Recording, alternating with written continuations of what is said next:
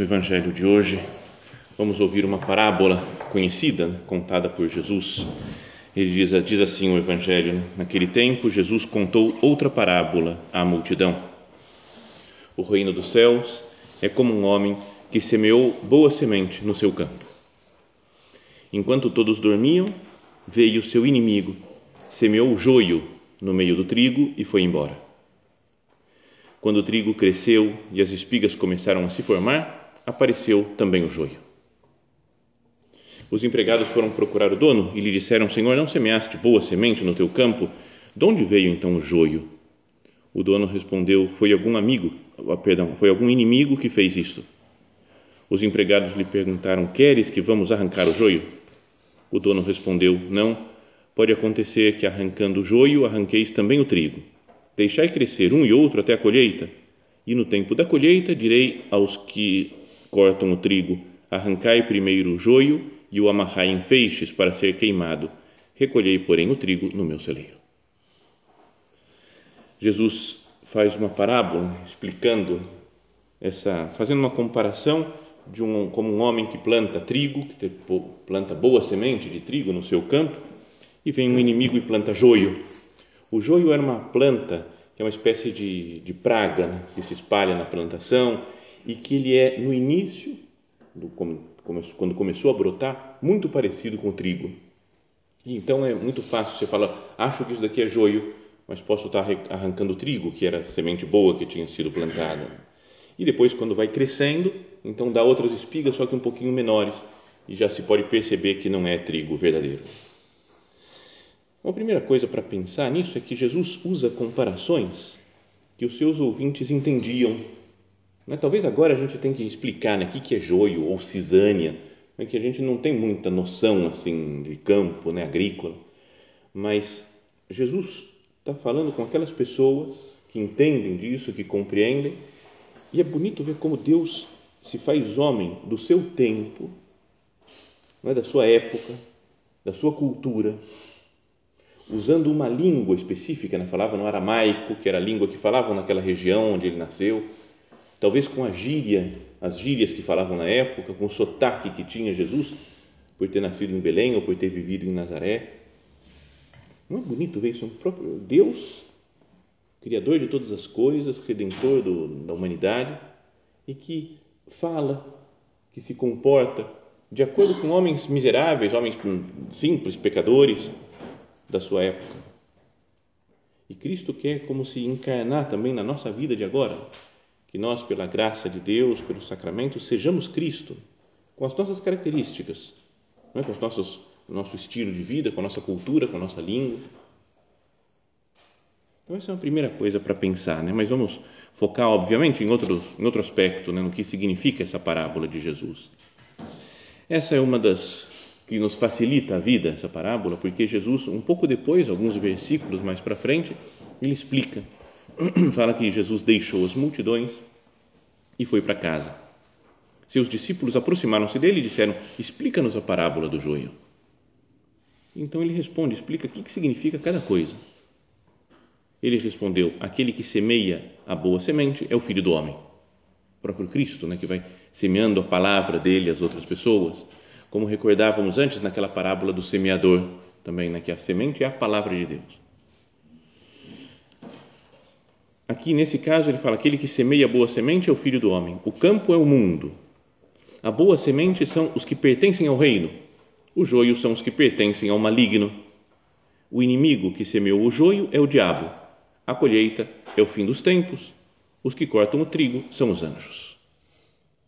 Explica tudo o que significa cada um desses personagens da parábola. E continua Jesus: como o joio é retirado e queimado no fogo, assim também acontecerá no fim dos tempos. O filho do homem enviará seus anjos e eles retirarão do seu reino toda causa de pecado e os que praticam o mal. Depois serão jogados na fornalha de fogo. Ali haverá choro e ranger de dentes. Então os justos brilharão como o sol no reino de seu Pai. Quem tem ouvidos, ouça. Tem uma meditação muito famosa, né, uma homilia conhecida que fez o antigo, lembra, o padre Antônio Vieira, que a gente estuda em literatura, que ele fala disso daqui, né, fato de que virão os anjos e separarão, separarão o mal do meio dos bons. Ele começa a falar assim, como é que vai ser isso? E todas as pessoas, cada um de nós, né, que às vezes estamos todos juntos aqui, parece todo mundo numa boa, assim, todo mundo igual, todo mundo no mesmo estilo, mas pode ser que uns estejam sejam mais trigo e outros mais joio. Mas vamos pensar nisso. Né? Tem gente no mundo, Jesus fala que o campo é o mundo.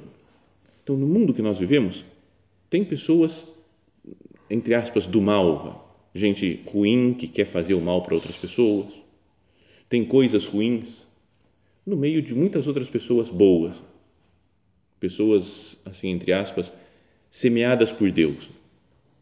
Podemos pensar mesmo na igreja, quanta gente santa, mas quanta gente pecadora, né, que comete crimes horríveis e que estão dentro da igreja que pertencem à igreja. Podemos pensar na obra, gente muito santa e gente com, com quem a gente já brigou, que eu não gosto, que a pessoa não, né, que fez um mal para mim, me prejudicou. Pessoas na nossa família mesmo, dentro da nossa, cada um pensa na própria família. Tem gente muito boa que a gente se dá muito bem e tem outros que às vezes se separaram da família, brigaram, falam mal pelas costas. E a nossa tendência, assim, talvez mais natural, é quando eu vejo alguém do mal, entre aspas, eu quero exterminar a pessoa. Eu falo, não, essa pessoa não, não, tem mais nada a ver, tem, tem que falar, tem que ser denunciado mal. Tem gente, muita gente dentro da igreja, com essa mentalidade né, mais firme, mais radical, mais, não sei, mais fundamentalista. É que não pode, se a pessoa não é católico, tem que falar para ele, tem que converter, porque não dá para aguentar que a pessoa seja de outra religião, que não dá para aguentar. Tinha um amigo meu, super gente boa, muito divertido, assim, mas que ele, ele falava, ô oh, padre, já pensou? Uma ilha só de católicos? Oh, que maravilha, hein? A gente estava só católico na ilha. Então era meio, meio diferente, assim, eu tinha um outro, uma vez, batendo papo num centro que ele frequentava, ele falou: para mim, namorada tem que ser católica, praticante, firme. Aí outro falou: não, também pode ser de outra religião, a gente procura ver se ela se converte, se aproxima. Eu falo: não, não, não, isso funciona com amigo, com namorada não, namorada já tem que estar tá pronta, tem que ser católica já, porque senão não dá nem para conversar. Então, tem muita gente que tem essa mentalidade de firmeza, de falar como eu quero ser fiel à fé, fiel à doutrina da igreja, e eu não admito o erro, não aceito que outras pessoas estejam erradas, que estejam atrapalhando a pureza da nossa fé, então eu tenho que ser muito firme. E tenho que brigar, tenho que bater se for possível. E, ah, por que, que eu não vivi na época das cruzadas? Ah, eu queria ter uma espada e cortar a cabeça de infiéis. Né? Sabe, tem gente que tem esse estilo assim de né, destruidor, de, de arrebentar e de defender a fé com a força. Mas a sabedoria de Deus pede outra coisa Vem esses homens e falam assim: queres que arranquemos o joio? Ele fala: Não, calma, espera. Porque agora não dá para reconhecer exatamente quem é joio, quem é trigo, só no final dos tempos é que a gente vai reconhecer. Mas pode ser que a gente se confunda também, acha que a pessoa é má e a pessoa é boa. Acha que ela fez com má intenção, mas fez com boa intenção. A sabedoria de Deus pede outra coisa. Espera, calma, paciência. Parece, às vezes, uma certa fraqueza de Deus. Por que Deus já não extermina logo quem é do mal? A gente pode ter esse desejo de falar, eu vou gritar, vou xingar, vou falar, porque é assim é que se defende a fé, né? brigando. Mas Deus faz de outro jeito. É quase como se eu falasse, Senhor, você não, você não sabe como tem que se comportar, você não sabe, Jesus, que tem que acabar com o mal no mundo? Queremos nos colocar no lugar de Deus. Julgamos-nos deuses. Sereis como deuses, é a, a, a, primeira tentação lá que a serpente fala para Adão e Eva no paraíso. Sereis como deuses, conhecedores ou dominadores do bem e do mal. Você que vai saber o que está certo, o que está errado. Mas Deus se comporta de outra maneira. Ele não quer destruir o mal assim dessa maneira, as pessoas. Tem uma passagem no Evangelho de São Mateus que é interessante para meditar, né, para pensar nisso, nessa, entre aspas, fraqueza de Deus. Jesus está na sinagoga e aparece um homem que tinha a mão seca, a mão atrofiada. E Jesus o cura, né? disse então ao homem: estende a tua mão. E ele estendeu e a mão ficou curada, sadia como a outra. Mas tinha gente que falou: ele curou em dia de sábado, ele não podia fazer isso. Começam a criticar Jesus, os fariseus, e diz então que os fariseus saíram e tomaram a decisão de matar Jesus. A gente pensa, fala, ele é Deus feito homem. Vem uns carinhos, uns fariseus, e falam: vamos matar Jesus. Fala, se eu fosse Deus, eu, falo, eu solto um raio dos meus olhos. Não sei se é o Superman, alguém soltava raio do olho. Solta o raio e queima e mata e extermina os fariseus. Mas fala, muito mais fácil, acabou. Quer matar? Não vai matar, não. Eu vou matar você. E mata e resolve o problema. Mas o Evangelho disse: ao saber disso, dessa decisão de matar Jesus, Jesus retirou-se dali. Jesus fugiu. Jesus, como é que você pode fazer um negócio desse? Você é Deus, você não tem que ser forte. Não tem que exterminar os inimigos. Você não veio destruir o mal. Como é que você foge quando querem te matar? É misterioso. Depois continua falando que grandes multidões o seguiram e ele curou a todos. Advertiu-os, no entanto, que não dissessem quem ele era. Não, faz uma propaganda muito fraca de si mesmo, né, Jesus? Ele faz milagre, cura um monte de gente, mas psh, silêncio, não conta para ninguém. Jesus faz as coisas mais em silêncio, ocultamente, não quer aparecer, não quer demonstrar o seu poder. E São Mateus escreve assim: se cumpriu o que foi dito pelo profeta Isaías, com esse comportamento de Jesus, humilde, manso, quieto, né, que trabalha sem querer chamar atenção, que não quer destruir logo o mal que existe no mundo. Assim se cumpriu o que foi dito pelo profeta Isaías: Eis o meu servo que escolhi, o meu amado, no qual está o meu agrado. Farei repousar sobre ele o meu espírito, e ele anunciará às nações o direito. Ele não discutirá, nem gritará, e ninguém ouvirá sua voz nas praças.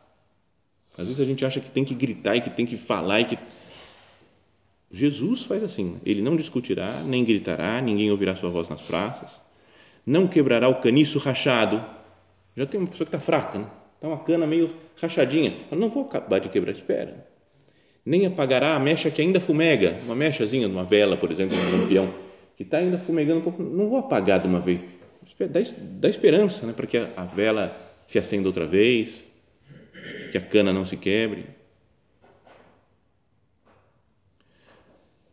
Jesus, que por ser Deus, a gente pode imaginar que ele não tolera o mal, que nem pode ser colocado um diante do outro, né? que Jesus vai exterminar o mal. Ele parece que tem medo, foge, não faz propaganda de si mesmo, não mostra os seus poderes, não discutirá, nem gritará. Parece um Deus fraco.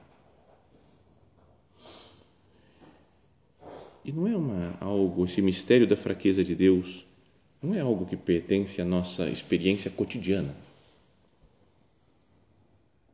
Não, às vezes a gente vê o mal triunfando. Uma pessoa que faz o mal, a gente parece que está vencendo, que está bem, que está rica, que tem muita moral por aí. Não é? Você vê, sei lá, qualquer pessoa, né, artistas, gente famosa, super a favor do aborto e que estão todo mundo elogiando, achando que é demais e que é ou a favor de qualquer outra coisa que seja contra a fé, né, contra Deus. E todo mundo idolatrando, nossa, olha só que beleza. E Deus parece que não faz nada. Até mesmo a nossa salvação, quando ele vence então definitivamente o mal, é na cruz. Quando ele aparentemente perdeu, está em silêncio lá Jesus na cruz, no Horto das Oliveiras. Ele fala para os três discípulos mais próximos, Pedro, Tiago e João, Ficai aqui e vigiai comigo, porque minha alma está numa tristeza mortal. E começa a gemer e chorar e suar sangue. Você fala, Jesus, como assim, Jesus? Por que você está com medo disso? Você pode destruir todos os inimigos. Você é, você é Deus. E é através dessa derrota, dele ficar, de ser paciente, de passar pela sua paixão. Paixão é aquele que recebe a ação de alguém, aquele que é paciente, que padece. E é assim, através da sua paciência, que ele salva a humanidade. Jesus fala algumas vezes, né, pela vossa paciência, né, possuireis as vossas almas. Aqui também na parábola do joio e do trigo, é assim, é preciso ter paciência. Não arranca o joio logo com calma. Deixa crescer. Vai chegar o dia do juízo, o tempo da colheita. E aí vai ficar claro quem é bom e quem é mau. Quem procurou fazer a vontade de Deus e quem não procurou, quem procurou fazer a própria vontade. Então, pensemos na nossa vida, fala, Senhor, eu não poderia ser uma pessoa mais paciente com os outros. Não querer exterminar as outras pessoas ser mais paciente, não sei, aceitar um pouco mais o convívio cotidiano com o joio. Sei lá, no ambiente de trabalho, na escola, na faculdade, a gente pode pensar, esse daqui é joio, cara, certeza. Esse nego é a cisânia, porque ele destrói tudo, cara é do mal. Não posso aguentar um pouco? Não vou brigar, arrebentar, querer vencer na, na discussão, na briga. Ou pensando de outra forma, Será que não somos nós o joio às vezes? Estou com raiva de outras pessoas, mas talvez diante de Deus a pessoa esteja mais perto de Deus do que eu. Não, não sei, não faz assustar um pouco isso? Sabe que uma vez, há muitos anos atrás, muitos, muitos anos atrás, quando eu conheci a obra, comecei a ter direção espiritual, um dia eu falei com o padre com quem eu falava, eu disse, eu padre, tudo bem, a gente tem que ser humilde, tá certo, mas olhando para a minha classe, estava acho que no primeiro ano do ensino médio, ou segundo, olhando para a minha classe, pô, eu, eu acho que eu sou melhor que os outros. Humildemente falando, não, é, mas pô, ninguém vai à missa, pô, eu vou à missa. O pessoal sai com a mulherada por aí, não, eu tô, procuro me manter firme, casto. Então fui falando as coisas assim e falei, pô, parece que eu estou melhor que os outros. Como é que eu faço para continuar humilde? E o padre falou: É, Jesus diz no Evangelho: a quem muito foi dado, muito será pedido. Só falou isso. E eu falei: Cara, é verdade, eu posso ter recebido muito mais, infinitamente mais que os outros, de formação, de graça. E assim, comparado, eu estou pior que esse povo que está aprontando por aí, que não vai à missa, que só faz besteira. Porque receberam muito pouco, receberam, sei lá, um e estão rendendo dois. Eu recebi cem e estou rendendo quarenta, menos do que eu recebi mais do que eles externamente, mas a quem muito foi dado, muito será cobrado, muito será pedido. E fico julgando, achando que os outros são joio, são cisânia. Essa coisa me ficou marcada, essa frase desse padre daí. E daí os anos passaram, eu me ordenei padre e veio um cara falar uma vez comigo também, há uns anos atrás. E falou exatamente a mesma coisa. Padre, não é por nada, não, humildemente, mas eu acho que eu sou melhor que os outros por causa disso, disso, disso, disso, disso. Eu falei, é, uma vez eu falei isso para o padre que com quem eu tinha direção espiritual, e ele falou: É, mas tem a frase de Jesus, né? A quem muito foi dado, muito será cobrado. Ele parou, falou: Tá certo, pai, tá certo. Foi embora, voltou acho que 15 dias depois para conversar de novo. Falou: Padre, eu só fiquei pensando nessa frase. A quem muito foi dado, eu estou mal. Eu, não, a quem muito foi dado, muito será cobrado. Não. Então, ficou a conversa inteira só falando disso. Passou mais 15 dias, voltou outra vez, padre. Sabe o que eu estou pensando? aquela frase lá, a quem muito foi dado. Cara ficou acho que um mês mais ou menos com o negócio na cabeça, o tempo, porque é, é, é forte. Né? Então, conhecendo a minha fraqueza, será, que eu posso ser tão duro, tão radical com o joio? Ou com quem eu acho que é joio, que é cisânia no mundo? Senhor, perdão pelas vezes que eu sou muito radical, que eu condeno, que eu falo mal, que eu penso mal como é que eu difamo as outras pessoas? Que falo de coisas que eles fizeram, ou então invento coisas porque eu estou com raiva da pessoa, calunio alguém. Perdão, meu Deus, pelos, comentários maldosos, por pensar mal, por julgar mal. E, sobretudo, por me faltar paciência É importante a virtude da paciência, né? Isso aqui talvez seja um grande ensinamento dessa parábola. Tem joio, é verdade, é real. Mas não precisa arrancar agora, calma, deixa o tempo passar, depois Deus é que vai julgar. Porque também um joio pode se transformar depois em trigo, na, na, na, biologicamente não, acho.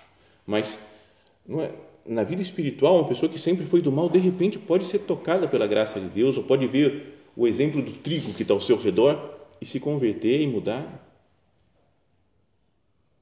Mas se Deus tem paciência comigo, me dá chance de me converter, de mudar de vida, eu não devo ter paciência com os outros também?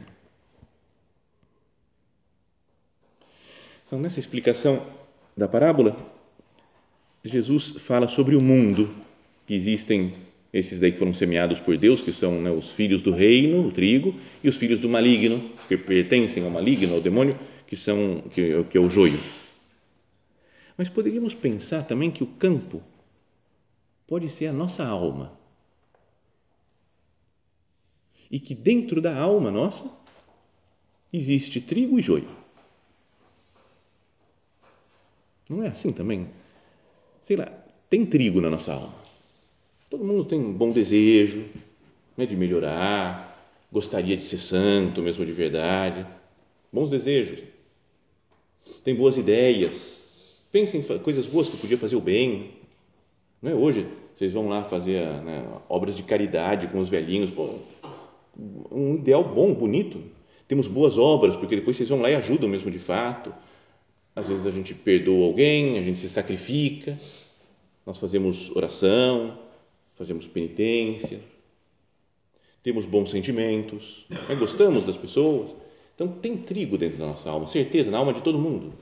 Acho que até do maior pecador perdido da vida sempre tem alguma coisa de trigo. Mas também tem joio dentro de nós. Ninguém é santo, já canonizado, tudo certo. Ninguém é Maria Santíssima que aí sim, tá, queria dizer só trigo, né? Porque nós, nós, dentro da nossa alma também tem raiva. Pensemos nas raivas que nós temos dos outros, desejos de vingança. Ele falou isso daqui, agora ele vai, agora eu vou ter que falar, vou esfregar na cara dele esse negócio, porque está tá pensando. Desejos de maldade, de fazer uma coisa de, meio má com, com alguém uma sensualidade desregrada. Uma pessoa que só vive pensando em sexo e vendo coisas ruins e baixaria. Preguiça. Senhor, perdão por todo esse joio que tem na minha vida. Então, vem de novo aquele desejo dos servos que fala para o dono da, da, do campo: quer que a gente vá lá e arranca já o joio?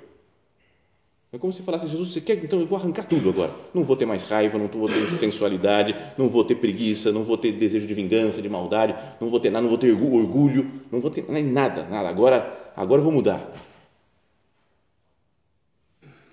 E a gente não consegue, às vezes, né?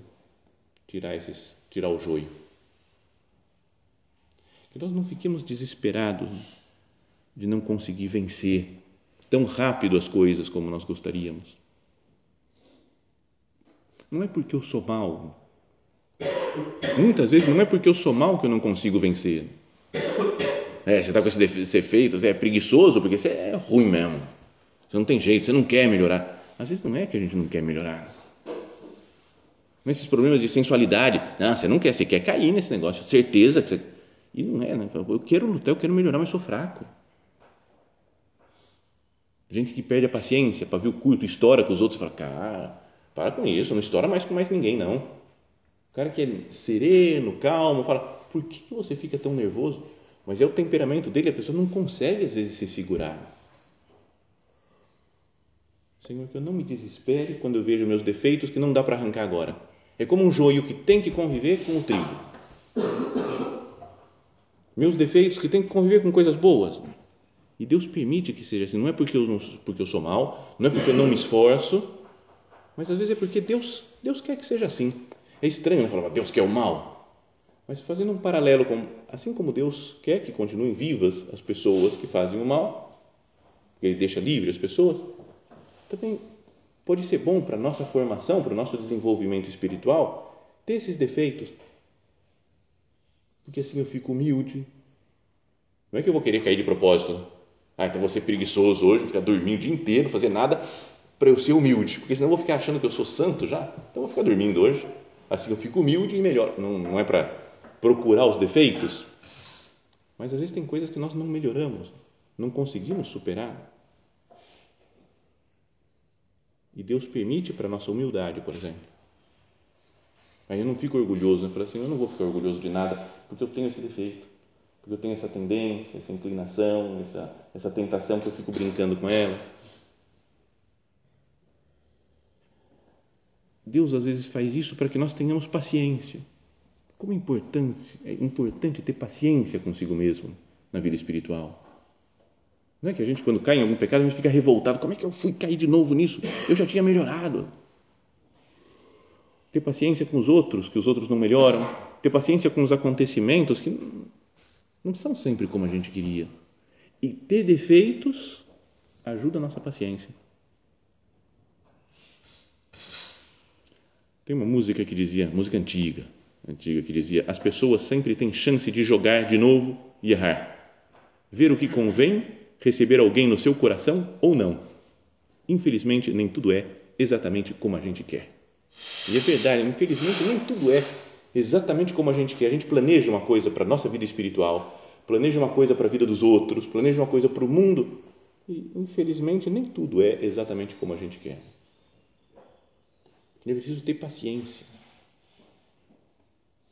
Uma outra outra música que lembrei agora, falando de paciência, é do Adoniran Barbosa, Iracema. Vocês lembram, já ouviram essa música? Pode ouvir e meditar na música. Ele tem uma parte falada que ele diz: Iracema, fartavam 20 dias para o nosso casamento, que nós ia se casar. Você atravessou a São João, veio um carro, te pega e te pincha no chão você foi para assistência, Iracema. O chofer não teve culpa, Iracema. Paciência, Iracema. Paciência. E depois continua a falar. E hoje ela vive lá no céu, ela vive bem juntinho de Nosso Senhor. Parece que foi uma mulher mesmo que queria casar e que morreu atropelada. E ele faz até uma música para isso. Fala, tudo bem, paciência, Iracema. A gente ia se casar, mas não deu. Tem muitas coisas da nossa vida que não são como a gente gostaria que fossem. Da nossa vida pessoal na nossa vida interior, coisas no relacionamento com outras pessoas, coisas que não, não dá para fazer. Não é? Sei lá, um, um, homem que já se casou, por exemplo, e aí ele fala, depois de estar casado, ele fala, pô, eu gostaria de ser padre, né? Filho, acabou, né? Só se ficar viúvo, mata sua mulher, não, não pode matar a mulher, mas não, é, não dá, né? Ou um padre que fala, agora eu quero casar. A, a vida é assim, né? cada um escolhe um caminho, cada um vai caminhando com Deus, Deus escolhe caminhos para nós e a gente fica pensando, mas se fosse diferente, se fosse. Paciência, Iracema, paciência. Então, esses pecados, os defeitos que nós temos e que não arrancamos, paciência. Ajuda a ser paciente. Ajuda a ver que não somos nós que controlamos as coisas, mas é Deus que governa a humanidade, que governa a nossa vida. Volto a dizer que não significa, não lutar, não se esforçar para vencer os próprios defeitos, mas é lutar em paz, sem agonias, sem ficar angustiado. Pensemos se a nossa luta não é um pouco angustiada, né? Meu Deus, eu ouvi falar isso de novo na palestra, eu não consigo melhorar, não dá, eu não vou para frente. Não posso falar, tá bom, eu vou lutar, eu tenho essa dificuldade, mas vou lutar com paz, porque Deus está comigo, Deus é meu Pai, me dá graça, vamos caminhando Enquanto não melhora, tudo bem, eu vou pedir a Deus mais graça para que eu vá crescendo. É uma luta, mas uma luta em paz, uma luta paciente. Como Jesus, né, que não, não quebra o caniço rachado, nem apaga a mecha que fumega, que não ouvirá sua voz nas praças, né, não grita. Sereno. São José Maria, né, o nosso padre, falava uma frase que é muito boa, importante de pensar. Né? Ele dizia: as almas, como o bom vinho, melhoram com o tempo. Eu aprendi a esperar. Não é pouca ciência. Eu aprendi a esperar. Se a gente soubesse esperar, para essa pessoa não melhora, fala, tá bom, calma, deixa, vamos esperar. O joio e o trigo tem que esperar crescer. até o tempo da colheita. Os defeitos dessa pessoa, os defeitos meus, calma, paciência. Eu aprendi a esperar. Não é pouca ciência, né, que as almas, como o bom vinho, melhoram com o tempo. Então, como resumo desse nosso tempo de oração, dessa nossa conversa com o Senhor, que nós peçamos aí, meu Deus, me dá paciência. Que eu não fique afobado para melhorar as coisas, para mudar a minha vida ou mudar o mundo que me rodeia. Que eu não fique desanimado por ver joio na minha vida e por ver joio nas outras pessoas. Que eu não me revolte, não queira arrancar tudo. Então, paciência. Caminhar um dia, outro dia, outro dia, contando com a graça de Deus sobretudo essa ideia, né? é Deus quem está no comando da nossa vida e da história do mundo. Não sou eu, é Ele que fala: espera, deixa crescer o joio e o trigo. Não precisa arrancar tudo agora, para não fazer bobagem. Deus quem está no comando da minha vida pessoal, da minha vida espiritual e no comando de toda a história, de todo mundo. Vamos pedir a Ele que nos dê né, a sabedoria que Ele tem para saber conviver né, com joio, com trigo dentro da nossa vida, né, na vida, na convivência com as outras pessoas. E pedimos ajuda, como sempre, a Nossa Senhora também, quando não sabíamos alguma coisa, quando éramos pequenos, muitas vezes perguntávamos para nossa mãe que ela nos explicasse, nos ensinasse a falar, a escrever. Então agora pedimos a ela também, minha mãe Santa Maria, me ajuda a ser uma pessoa paciente, que entenda essa sabedoria do seu filho Jesus.